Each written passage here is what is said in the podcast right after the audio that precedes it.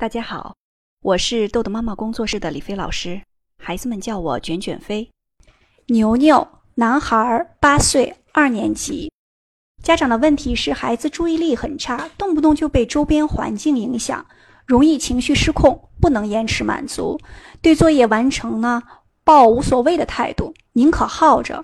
举例说明，做作业前需要酝酿很久，如果找不到某个学习文具，就一定要执着的找到。才能开始写作业、练琴或者做作业的时候，不能够指出错误。一旦被指出错误，就失去了耐心，情绪暴躁而崩溃，往往浪费很多的时间，甚至不能进行下去。还有呢，最近开始世界杯了，每天晚上都要想看世界杯。如果需要先完成作业再给看球，就什么都不配合，耗着。家长的期望是专注力提升，畏难情绪改善。从家长您这个对孩子问题的描述，我感觉孩子这个性格很力量啊。对于力量型性格的孩子，那么他们一旦发现不能按照自己的想法来，就会出现情绪上的问题。也就是说，他力量型性格控制欲很强，所以调整力量型性格孩子的这个情绪呢，我们调帮助他调整情绪是关键的。在我们孩子的行为目的中。力量型很容易走的行为目的，我们有四个行为目的：吸引注意、争取权利、报复和自暴自弃。第二种行为目的呢，叫争取权利。我们力量型性格的人很容易争取权利，就是我要说了算。每当这个时候呢，我们家长一旦发现孩子有这种争取权利，我们也生气了，我们就要退出战圈。我们可以用转移注意力的方式帮助孩子调整他的情绪。比如有一有一个我训练过的孩子，这个家长呢，他跟孩子约定说，上体育课，他们家不是天天洗澡啊，上体育课就要洗澡，因为上体育课出汗了。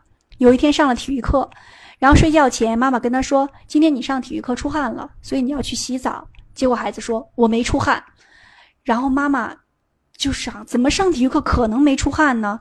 两个人因为这有出汗没出汗这事儿，马上就要顶起来。妈妈立刻想起我说，孩子的性格是力量型的，他的行为目的可能是争取权利。哎，妈妈就一下就转变了，没接招，就跟孩子说：“我给你猜个脑筋急转弯吧，为什么新买的袜子有个洞？”孩子当时一下就愣了，这个老妈怎么没有按常理出牌呀？然后想了一会儿就说：“嗨，妈妈，每个袜子都得有洞啊，没有洞怎么穿呀？是袜洞。”让妈妈特别没有想到的是，孩子猜完这个脑筋急转弯，就跟妈妈说：“妈，我去洗澡了，一会儿我洗完澡，你能再给我猜几个脑筋急转弯吗？”看到了吗？有特别神奇的效果。所以，对于你的孩子来说，帮助孩子调整情绪，将来遇到事情呢，他才能自己觉察到情绪，然后继而调整它。比如找文具。必须找到这个文具，才能开始学习写作业。那我们可以换一种方法呢？我可能会先鼓励孩子：“哎呀，孩子，你对自己的物品真的特别的珍惜，妈妈真的为你感到开心。”先美言录鼓励上，然后我可以给孩子额外的红心奖励，就是奖励他，鼓励他对这个，呃，自己物品的珍惜。然后我会跟孩子说：“哎，要不然这样。”一会儿咱们写完作业，妈妈跟你玩一个竞赛游戏，咱们俩看看谁能很快找到你的玩具，谁先第一个完成。